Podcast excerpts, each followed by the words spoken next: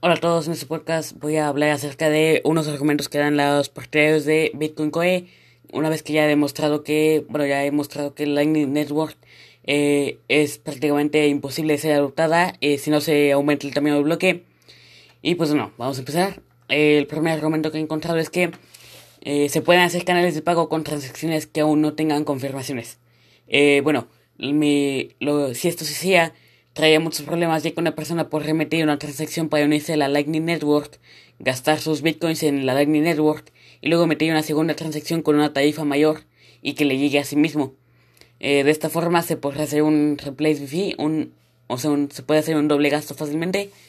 Y aunque se quite el replace fee, las personas podrán mandar sus transacciones para unirse a la Lightning Network con una tarifa de transacción extremadamente baja. Por ejemplo, supongamos que eh, la envía con un Satoshi por byte y que la red eh, nunca acepta ninguna que sea menos de dos, ¿no? Que está todo el tiempo congestionada y que nunca se, se confirman las transacciones de, de menos de dos satoshis por byte. Pues bueno, entonces lo que pasaría sería que esos bitcoins se perderían y la persona con la que el, el canal de pago no podría obtener los bitcoins que le corresponden. Entonces bueno, eh, no, se, no se completaría y pues no se podrían acceder a esos fondos. Y luego el segundo es que Bitcoin no es para pagar un café. Nadie compra un café con oro. Pues no. Eh, como dice en el título del white paper y en el primer párrafo, Bitcoin es un sistema de dinero en efectivo electrónico, sin intermediarios. En ningún momento se dice que Bitcoin es oro digital o, algo así como eh, que hace creer eh, Blockstream a la gente de que Bitcoin es oro digital o cosas de esas. Pues no, Bitcoin es un sistema de efectivo electrónico persona a persona sin intermediarios sin una, sin una entidad central que lo pueda controlar o que lo pueda emitir. Eh, pues no. Ahora, eh, Bitcoin, Bitcoin Core tiene algunas de las características que tiene una reserva de valor, ¿no? Es divisible, se puede almacenar, cuantificable, tiene una cantidad limitada, pero le falta una cosa, y es tener usos por sí mismo. Por ejemplo, el oro es necesario para muchos ámbitos, como la tecnología. Para escuchar este podcast seguramente estés usando un dispositivo, un celular, eh, que pues ocupa oro para poder funcionar. Entonces bueno, el oro tiene uso por sí mismo. Ahora en un inicio Bitcoin tenía uso por sí mismo. Eh, cuando Bitcoin todavía no se había separado. Eh, ella podía hacer pagos persona a persona sin intermediarios con comisiones casi inexistentes en cualquier hora, ya fuera y cualquier hora de día, ya fuera que un fin de semana o una hora no, no laboral no necesitas el permiso de nadie para transferir dinero. Eh, no ocupas que esté alguien checando que todo eso esté bien, algo así. Pues.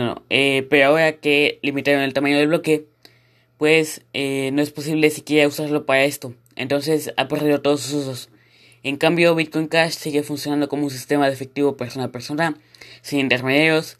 Puedes fácilmente pagarle algo de Bitcoin Cash a una persona con apenas un centavo en fees y sin esperar más de 10 minutos a que se confirme. Y también después de que venga la actualización, bueno, que venga Smart BCH, eh, vas a tener muchísimos más, va a tener muchísimas más usos el Bitcoin Cash.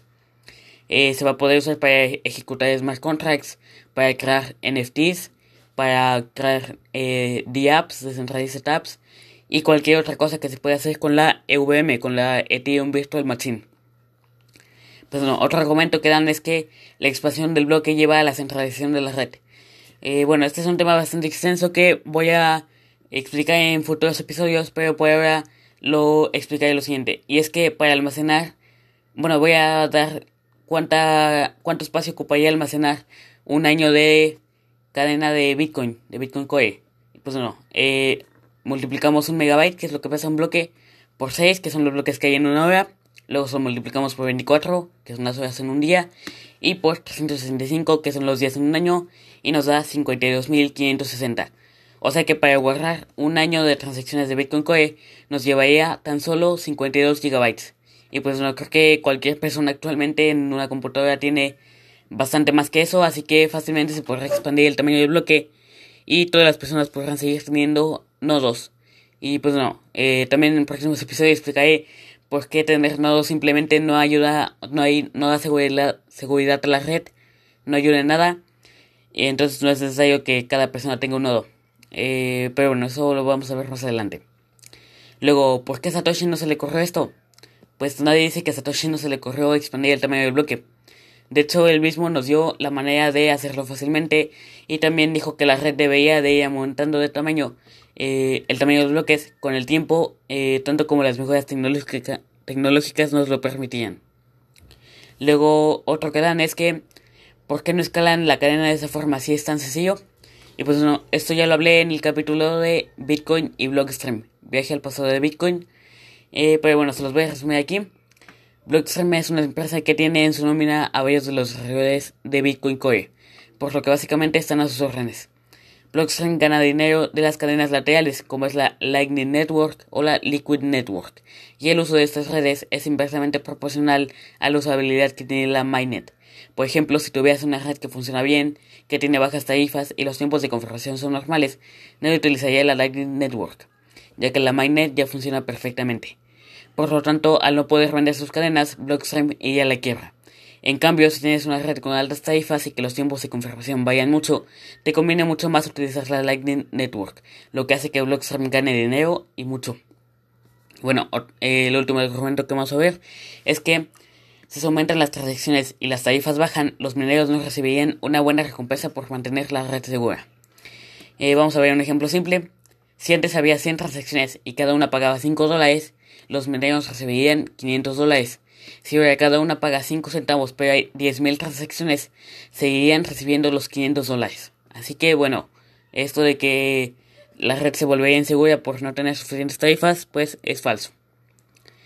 Así que bueno, eso fue todos los argumentos que he visto de los partidarios de Bitcoin, de Bitcoin Core.